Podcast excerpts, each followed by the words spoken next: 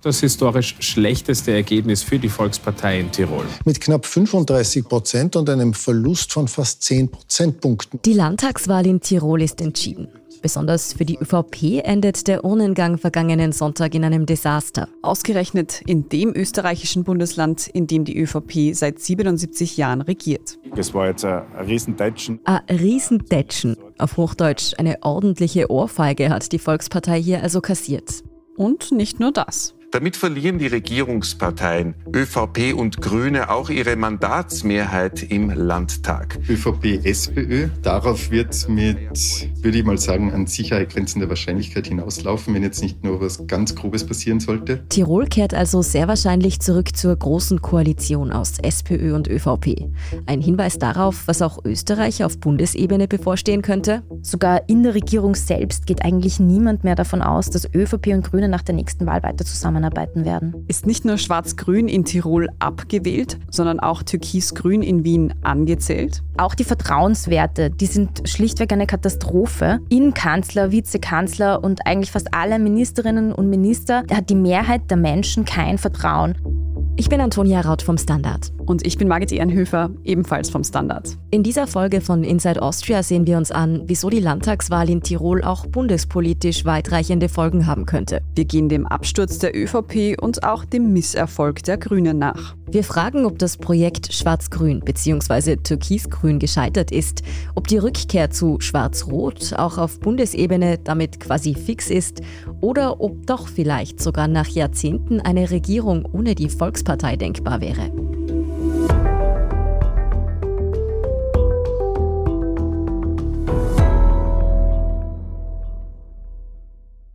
Falls Sie sich fragen, wo denn Lucia Heisterkamp vom Spiegel geblieben ist, keine Sorge, sie kommt wieder. Aber sie gönnt sich gerade eine Woche wohlverdienten Urlaub. Deshalb darf ich Ihnen heute schon einmal Margit Ehrenhöfer vorstellen. Sie wird hier in Zukunft auch noch öfter zu hören sein. Hallo, ich freue mich dabei zu sein. In dieser Folge von Inside Austria verschlägt es uns nach Tirol. Die meisten deutschen Hörerinnen und Hörer haben da wohl zuerst einmal vor allem eine Assoziation. Skifahren ist das Leibendste, was man Sinne frühstückt.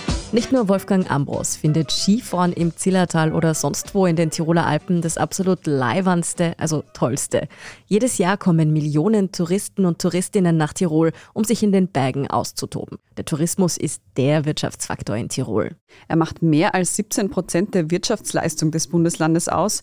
In der letzten Wintersaison hat Tirol mit gerade einmal 760.000 EinwohnerInnen 5 Millionen Gästeankünfte verzeichnet. Der mit Abstand größte Teil davon kommt aus aus Deutschland. Tirol ist konservativ und katholisch geprägt. Das Land grenzt nicht nur an Bayern, auch die Menschen ticken durchaus ähnlich. Diese Einstellung, die wirtschaftlich große Abhängigkeit vom Tourismus, kaum Industrie, das zeichnet sich auch in der politischen Landschaft ab. Tirol ist eigentlich fest in der Hand einer Partei klassisch ÖVP-dominiertes Bundesland. Seit 77 Jahren regiert hier die Tiroler Volkspartei, die meiste Zeit davon mit einer absoluten Mehrheit. Das ist unser Kollege Steffen Aurora. Ich bin seit 2016 Tirol-Korrespondent beim Standard und im Ressort Chronik Innenpolitik beheimatet. Vergangenes Wochenende hatte Steffen so viel zu tun wie schon lange nicht mehr. Tirol hat nämlich eine neue Landesregierung gewählt. Und dieser Urnengang, der war für Österreich mehr als bloß eine Regionalwahl. Das hat sicher mit der bundespolitischen Situation und den Turbulenzen der ÖVP im Bund zu tun, eben weil Tirol auch ein für die ÖVP sehr wichtiges Bundesland ist. Die Tiroler ÖVP sich auch sehr hinter Sebastian Kurz und die türkise Bundes-ÖVP gestellt hat. Obwohl man in Tirol selber diese Umfärbung und den Wandel zur neuen Volkspartei eigentlich gar nicht mitgemacht hat. In Tirol ist die ÖVP eine schwarze Partei geblieben. Allerdings war Landeshauptmann Günther Platter unter den Landeshauptleuten der ÖVP sicher einer der stärksten und offensivsten Unterstützer von Sebastian Kurz. Und daher hat natürlich jetzt diese Situation im Bund auch großes Interesse an der Wahl in Tirol geweckt, wie man und ob man hier in Tirol davon was ablesen kann im Hinblick auf die Situation der ÖVP im Bund. Und nicht nur für die Volkspartei, auch für die anderen Parteien ist die Wahl eine interessante Probe aufs Exempel. Wie die Stimmung im Land so aussieht, post-Corona, mitten in der Energiekrise und knapp ein Jahr nach der Inseratenaffäre in der ÖVP. Dieser wurde bei der Wahl ein massiver Absturz prognostiziert. Laut aktuellen Umfragen befindet sich die Volkspartei ja rund bei 29 Prozent nur. Wenn Sie jetzt denken, 29 Prozent, das klingt doch eh super. Nicht für die ÖVP in Tirol. Zum Vergleich, im Jahr 2017 hat der Volkspartei mit 44 Prozent der Stimmen gar nicht mehr so viel zur absoluten Mehrheit gefehlt. Dieser Wahlerfolg ging damals unter anderem auf das Konto eines Mannes. Ich schätze Günther Platter schon als Person, der sich auch in Wien durchsetzen kann, auch in Brüssel. Und genau so etwas brauchen wir in unserem kleinen Land Tirol. So beschreiben seine Fans den ehemaligen Tiroler Landeshauptmann Günther Platter in einem Wahlkampfspot von 2018. Günter Platter ist gelernter Buchdrucker und ist danach Gendarm, heute Polizist geworden. Er hat damals in den 80ern in der Kommunalpolitik in seiner Heimatgemeinde Zams begonnen. Nach ein paar Jahren im Gemeinderat wird Platter Bürgermeister in seinem Heimatort Zams. Allerdings nicht ganz freiwillig. Er wurde vom damaligen Bürgermeister auf die Wahlliste gesetzt, ohne das selbst zu wissen, wie er gesagt hat, und ist dann Bürgermeister geworden. Das mit der Politik kam für Günter Platter also eher ungeplant. Eigentlich wollte er einen ganz anderen Weg einschlagen. Günter Platter wollte eigentlich, wie er sagt, gern Musiker werden, hat auch, was recht interessant ist, in einer Psychedelic Rock Band gespielt in den 70er Jahren, zusammen mit dem Vater von Manu Delago.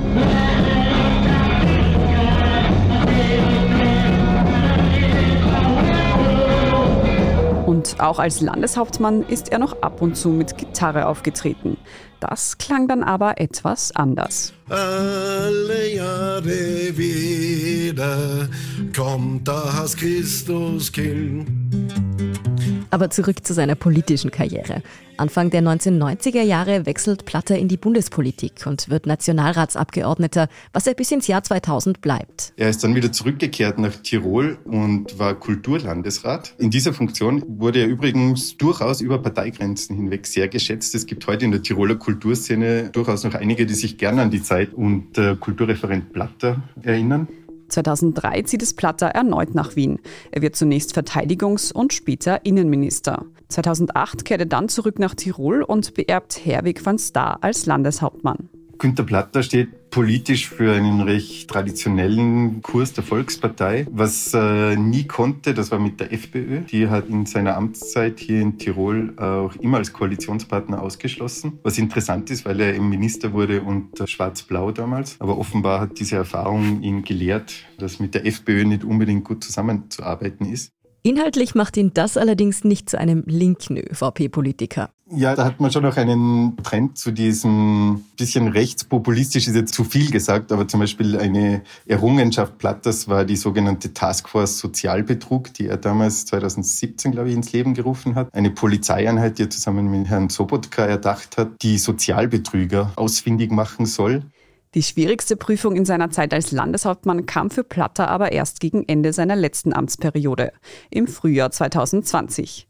Ischgl im Paznauntal in Tirol wird plötzlich zum Hotspot der Corona-Pandemie. In Kitzloch, einer bekannten Après-Ski-Bar in Ischgl, infizierten sich viele Winterurlauber unbemerkt. Und plötzlich galt Ischgl als die Corona-Keimzelle. Tirol befindet sich aktuell in der schwierigsten Situation, die wir in der Nachkriegszeit je hatten. Liebe Tirolerinnen und Tiroler, wir werden nun Maßnahmen ergreifen, um uns alle gegenseitig zu schützen. Bis Ischgl und später ganz Österreich und weite Teile der Welt schließlich in den Lockdown gingen, sollen der Tiroler Landesregierung allerdings noch einige Fehler unterlaufen sein. Und natürlich haben sich die Landesbehörden auch nicht mit Ruhm bekleckert, muss man sagen, im Fall Ischgl, als es darum ging, die Infektionsfälle ernst zu nehmen und erste Schritte hin zur Pandemiebekämpfung dort zu setzen, eben indem man Après-Ski-Bars sperrt. Da kam es sicher zu Verzögerungen. Besonders die Touristiker hatten ja versucht, das Ende der Wintersaison noch herauszuzögern. Gelungen ist das nicht. Zum ersten Mal in der Geschichte Tirols wurde eine Wintersaison frühzeitig abgebrochen. Wie die Regierung in Österreich und speziell in Tirol in der Corona-Pandemie versagt hat, darüber haben wir schon in einer eigenen Folge von Inside Austria gesprochen. Diese unrühmliche Phase in der ÖVP-grünen Regierungsperiode dürfte die Volkspartei aber am Ende gar nicht allzu viele Stimmen gekostet haben. Eigentlich sanken die Umfragewerte eher zeitgleich mit denen der Bundes-ÖVP, als diese durch Korruptionsvorwürfe und laufende Personalwechsel immer mehr ins Straucheln geraten ist. Aber auch die Entwicklungen außerhalb der Parteipolitik dürften Platter Sorgen vor der Wahl bereitet haben. Dass jetzt noch einmal ein Winter kommt, in dem die Corona-Pandemie mehr zum Thema wird und außerdem, dass diese Entwicklungen im Zuge des Ukraine-Kriegs mit den Teuerungen, dass die ihm zusätzlich noch Schwierigkeiten machen könnten. Günter Platter hat sich da vermutlich gefragt, wieso er dafür nun bei den Wahlen den Kopf hinhalten soll. Nach 36 Jahren Spitzenpolitik und nach diesen intensiven letzten Jahre muss man mal ganz ehrlich sagen, es ist einmal genug. Im Juni diesen Jahres gibt Platter überraschend bekannt, dass er sich aus der Politik zurückziehen wird. Er will bei der Landtagswahl nicht mehr antreten und verlegt auch gleich den Wahltermin nach vorne. Günter Platter hat den Rückzug damit begründet, dass er unter anderem sehr zur Zielscheibe geworden ist. Unter anderem eben zum Beispiel von diesen Corona-Maßnahmen-Gegnern. Platter hat Morddrohungen erhalten. Es ging so weit, dass auch sein Privatleben davon beeinflusst wurde. Das ging ihm persönlich dann auch zu weit, weil eben auch solche Drohungen in seinem privaten Umfeld dann aufgetaucht sind. Was noch dazu kommt, was vielleicht nicht so bekannt ist, Platter hatte auch einen Skiunfall, der anscheinend auch nachwirkt und der ihn auch gesundheitlich ein bisschen angeschlagen hat. Politisch würde ich aber schon sagen, dass Platter natürlich wusste, dass er bei diesen Wahlen nicht gewinnen wird. Seinen Nachfolger bestimmt Günter Platter gleich selbst, nämlich Anton Matle. Zuerst tiefgründige Information, anschließend entscheiden, aber auch konsequent umsetzen. Das braucht es in der Gesellschaft, das braucht es in der Politik. Ein sehr, sehr beliebter Politiker war da auch Vorzugsstimmenkaiser 2018 bei den Landtagswahlen und war lange Zeit eben schon im Landtag vertreten. Als Abgeordneter war auch Landtagsvizepräsident, aber immer eher ein recht unauffälliger Politiker, bis in Günter Platter 2021 überraschend zum Wirtschaftslandesrat ernannt hat. Auch wenn Anton Matzle rund um seine Heimatsgemeinde durchaus beliebt ist und er als kompetent gilt, der breiten Öffentlichkeit ist er nicht wirklich ein Begriff. Einfach wird der Wahlkampf für Anton Matle deshalb nicht. Nach dem Landesvater Platter, der sich so kurzfristig zurückzieht, ist der eher unbekannte Hinterbänkler Matle erst einmal ziemlich gefordert. Viele rechnen damit, dass die ÖVP ins Bodenlose abstürzt und Matle dann gleich wieder seinen Hut nehmen muss. Im Wahlkampf setzt Anton Matle aber auf zwei bewährte Rezepte. Erst einmal gibt er sich volksnah, tingelt durchs ganze Land, netzwerkt und setzt auf den Bürgermeisterbonus. Ein Politiker, der nah am täglichen Leben der Menschen ist. Teilweise übertreibt er es allerdings fast mit seinen Versuchen, möglichst menschlich zu wirken. Ich war am Weg und ich bin dann gemeinsam mit meiner Mitarbeiterin hingegangen zu einer Eisgrotte, habe ganz normal ein Eis gekauft und habe dieses Eis, so wie das jeder oder jede von Ihnen isst, auch gelöffelt. Da kommt eine Frau zu mir und sagt, seien Sie der Matle? Sage ich, ja, ich bin der Matle. Dann hat die Dame gemeint, das gefällt mir. Sie essen ein Eis, wie ein normaler. Diese Eröffnungsworte bei einer Talkrunde brachten Matle einigen Spott ein. Am Ende war es dann seine zweite Strategie, der er es verdankt, dass er wohl trotz Wahlschlappe Landeshauptmann wird. Man hat nämlich dermaßen tief gestapelt mit teils dubiosen Umfragen, die eigentlich nicht ernst zu nehmen waren, die der ÖVP ein noch viel schlechteres Ergebnis vorausgesagt haben. Und man verkauft es jetzt als Erfolg, dass es nicht die völlige Katastrophe wurde, sondern nur ein sehr schlimmer Absturz. Schlimmer geht immer, war dann also quasi das Fazit der Tiroler ÖVP nach der Wahl. Die Tiefstapelei dürfte übrigens auch zur Mobilisierung ihrer Stammwählerschaft beigetragen haben. Überhaupt ist die Wahlbeteiligung mit rund 67 Prozent höher als beim letzten Mal. Damals waren es etwa 60 Prozent. Das ist zwar immer noch schwach, aber seit langem wieder einmal ein Anstieg bei der Beteiligung in Tirol. Um eine Sache kommt Matle aber trotz allem nicht herum. Er muss sich einen neuen Koalitionspartner suchen. Die Grünen haben ihr schlechtestes Ergebnis seit 2008, glaube ich, eingefahren jetzt mit nur mehr 9,2 Prozent. Sie haben 1,5 Prozent verloren. Sie sind in Tirol jetzt nie wirklich sehr viel größer gewesen. Nicht nur die ÖVP, auch der Juniorpartner in der Tiroler Landesregierung hat Stimmen eingebüßt. Die Tiroler Grünen, die seit 2013 mit Günter Platter und der ÖVP in einer Koalition regiert haben. Gemeinsam kommen sie im Landtag jetzt auf keine Mehrheit mehr. Das liegt einerseits natürlich an den herben Verlusten der ÖVP.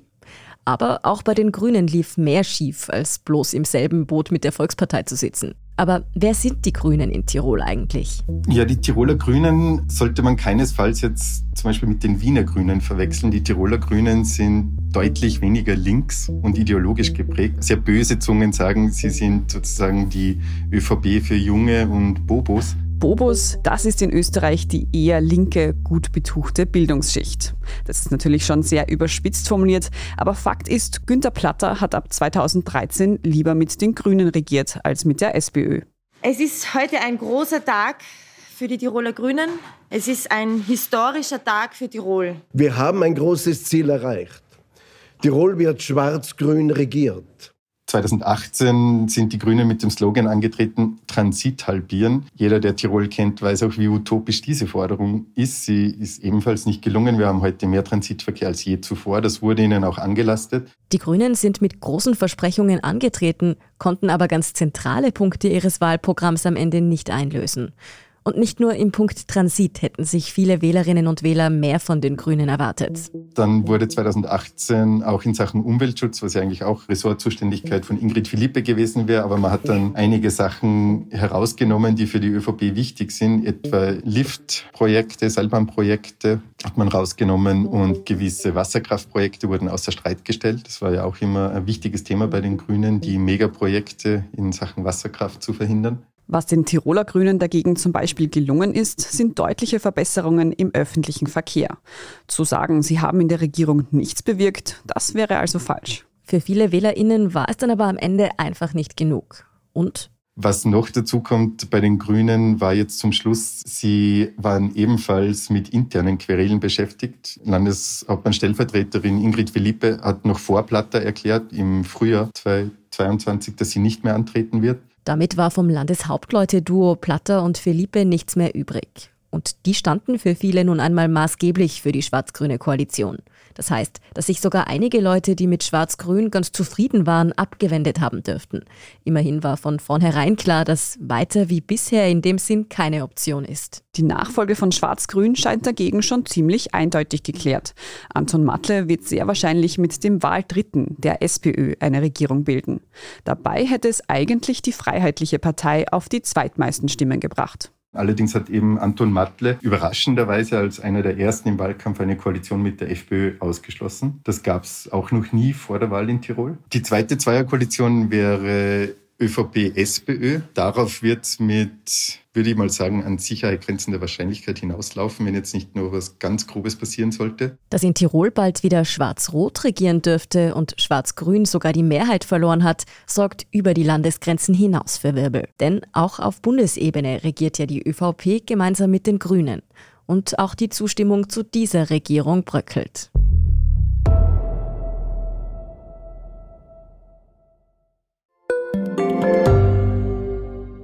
Frisst die Inflation mein Erspartes auf? Soll ich mein Geld in Aktien stecken? Und wie funktionieren eigentlich Kryptowährungen? Ich bin Davina Brumbauer. Ich bin Helene Dallinger. Und ich bin Max Leschanz. Im neuen Standard-Podcast Lohnt sich das? sprechen wir über alles rund ums Thema Geld und Geldanlage. Wie man in Aktien investiert, ob der Traum vom Eigenheim noch realistisch ist und was genau hinter einem NFT steckt. Im Gespräch mit ExpertInnen gehen wir jede Woche diesen und vielen weiteren Fragen auf den Grund. Lohnt sich das? Der Standard-Podcast über Geld findet ihr auf der Standard.at, auf Apple Podcasts, auf Spotify und überall, wo es Podcasts gibt.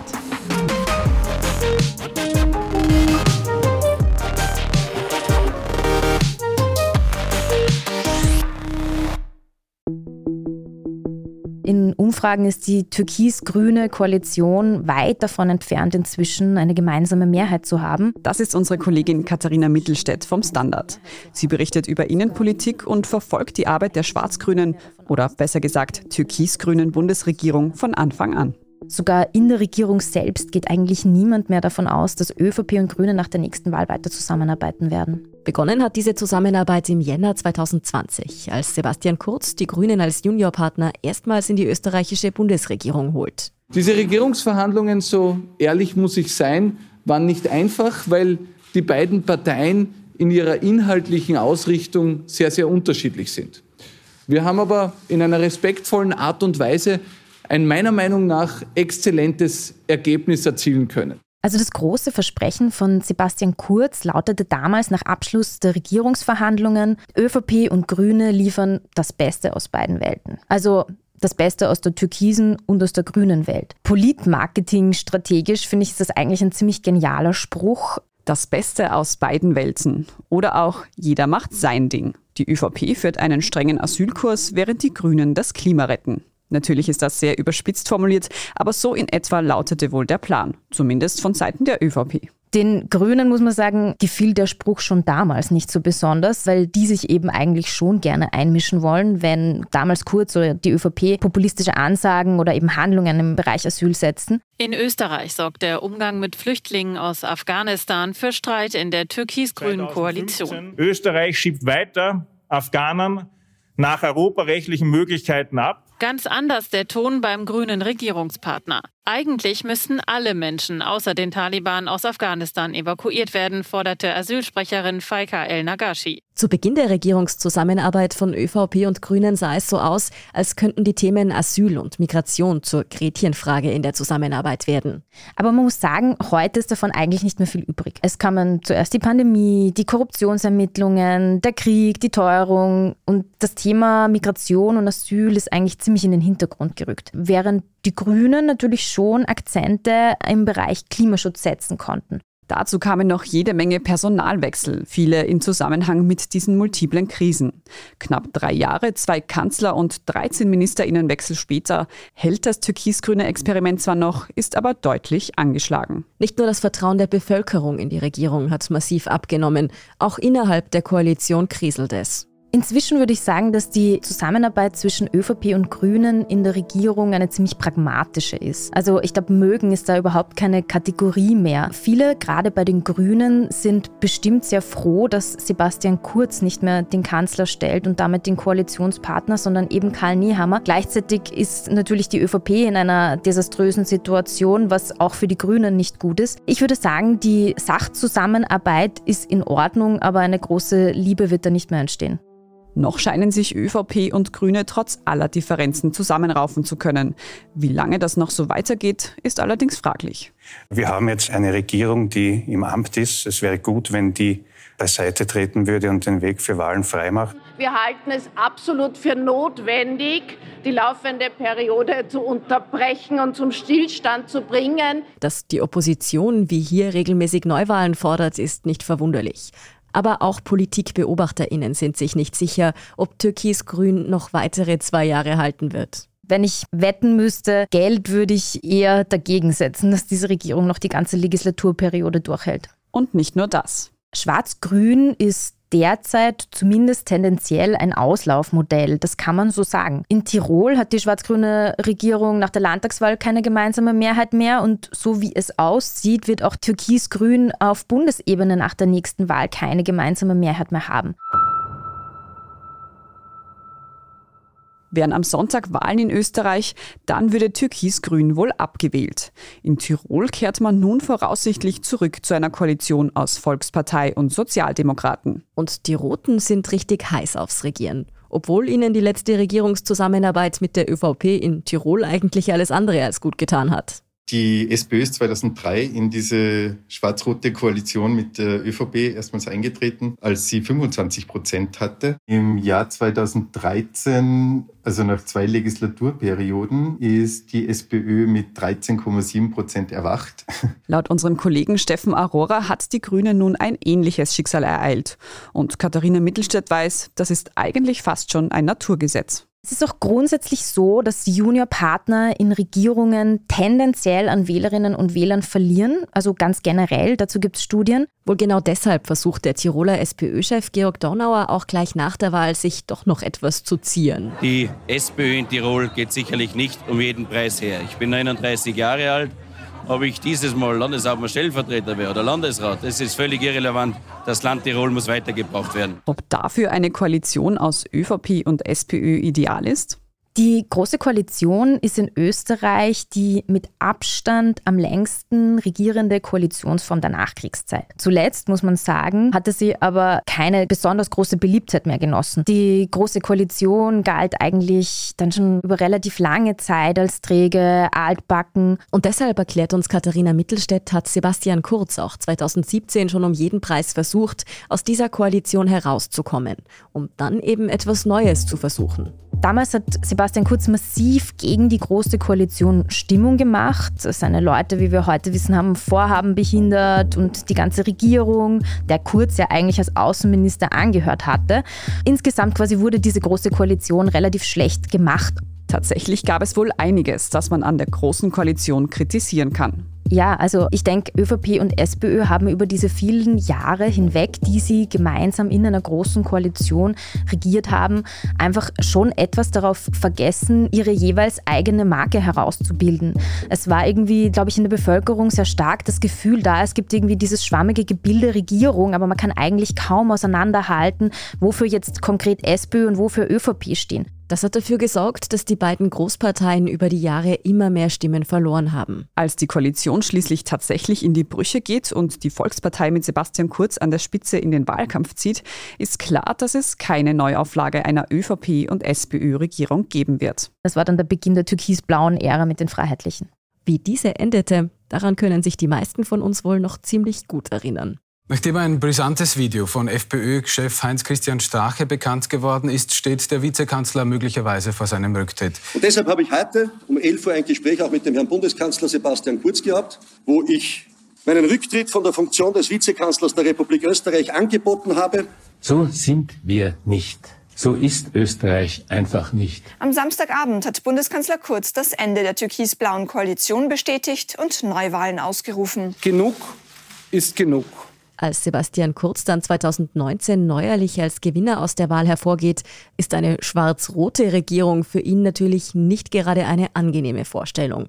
Er müsste zugeben, dass sein Alles-Neu-Ansatz wohl doch nicht so funktioniert hat wie geplant. Ganz abgesehen davon, dass durch die Aufkündigung der Koalition 2017 und den folgenden Wahlkampf samt Ibiza einiges Porzellan zwischen ÖVP und SPÖ zu Bruch gegangen ist. Doch jetzt, 2022, ist Sebastian Kurz nicht mehr Kanzler und die Regierung aus ÖVP und Grünen steht auf Bundesebene auf ziemlich wackeligen Beinen. Die Umfragewerte der Regierung sind, kann man zweifelsohne sagen, miserabel. Also nicht nur die sogenannte Sonntagsfrage, für die eben abgefragt wird, wie gut eine Partei gerade dasteht oder abschneiden würde, sondern auch die Vertrauenswerte, die sind schlichtweg eine Katastrophe. In Kanzler, Vizekanzler und eigentlich fast alle Ministerinnen und Minister hat die Mehrheit der Menschen kein Vertrauen. Konkret heißt das, dass die Zusammenarbeit der beiden Parteien nach der nächsten Wahl wahrscheinlich wie in Tirol einfach keine Mehrheit mehr hätte. Viele Alternativen zur Großen Koalition wird es nach der kommenden Wahl womöglich gar nicht mehr geben, nachdem die meisten Parteien ja auch die FPÖ als Partner ausschließen. In Krisenzeiten, ich glaube, das lässt sich seriöserweise sagen, wünschen sich Menschen verständlicherweise Stabilität und da würde ich jetzt nicht ausschließen, dass die fade Große Koalition auch irgendwann wieder Beliebtheit genießen könnte. Wie es derzeit aussieht, sogar mit der SPÖ auf Platz 1.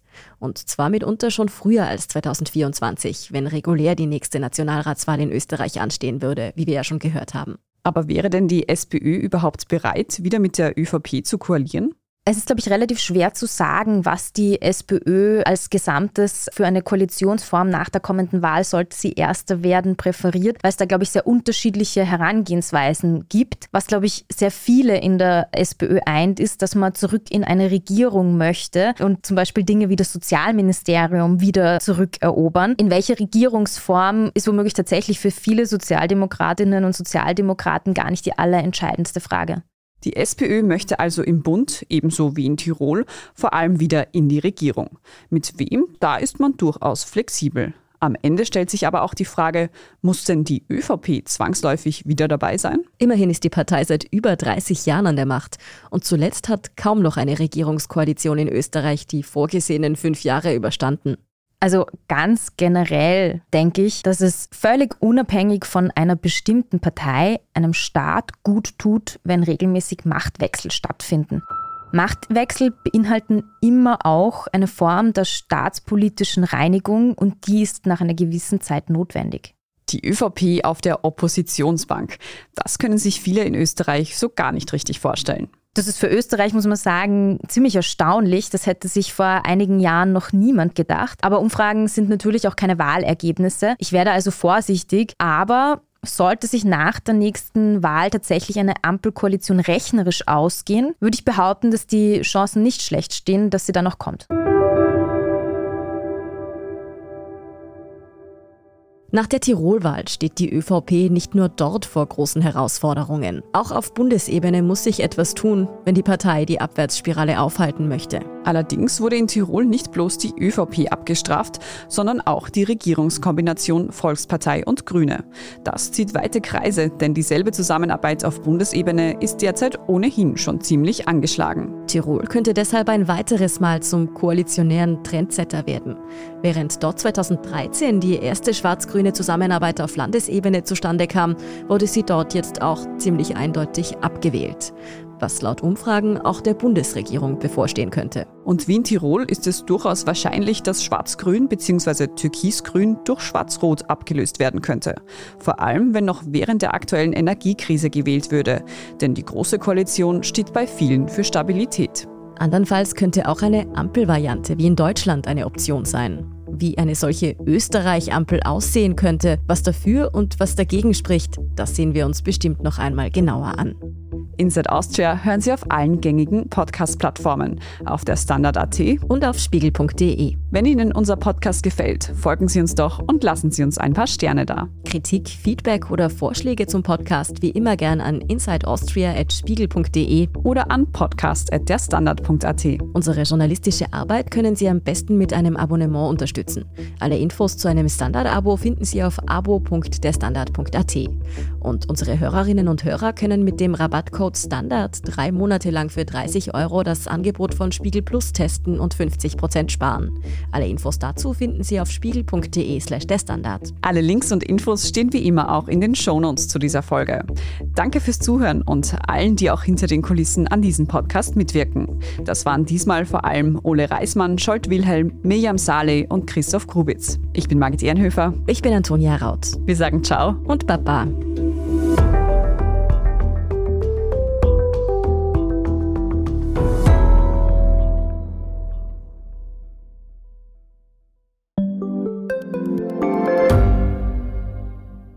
Ich bin die Franziska. Ich bin der Martin. Und wir wollen besser leben. Lohnt sich 10.000 Schritte zu gehen jeden Tag? Ist das Großraumbüro wirklich so schlecht wie sein Ruf? Spoiler, ja. Bringt's was, Intervall zu fassen? Wir fragen die, die es wirklich wissen und probieren es auch gleich selber aus. Bei Besser Leben, jeden Donnerstag eine neue Folge.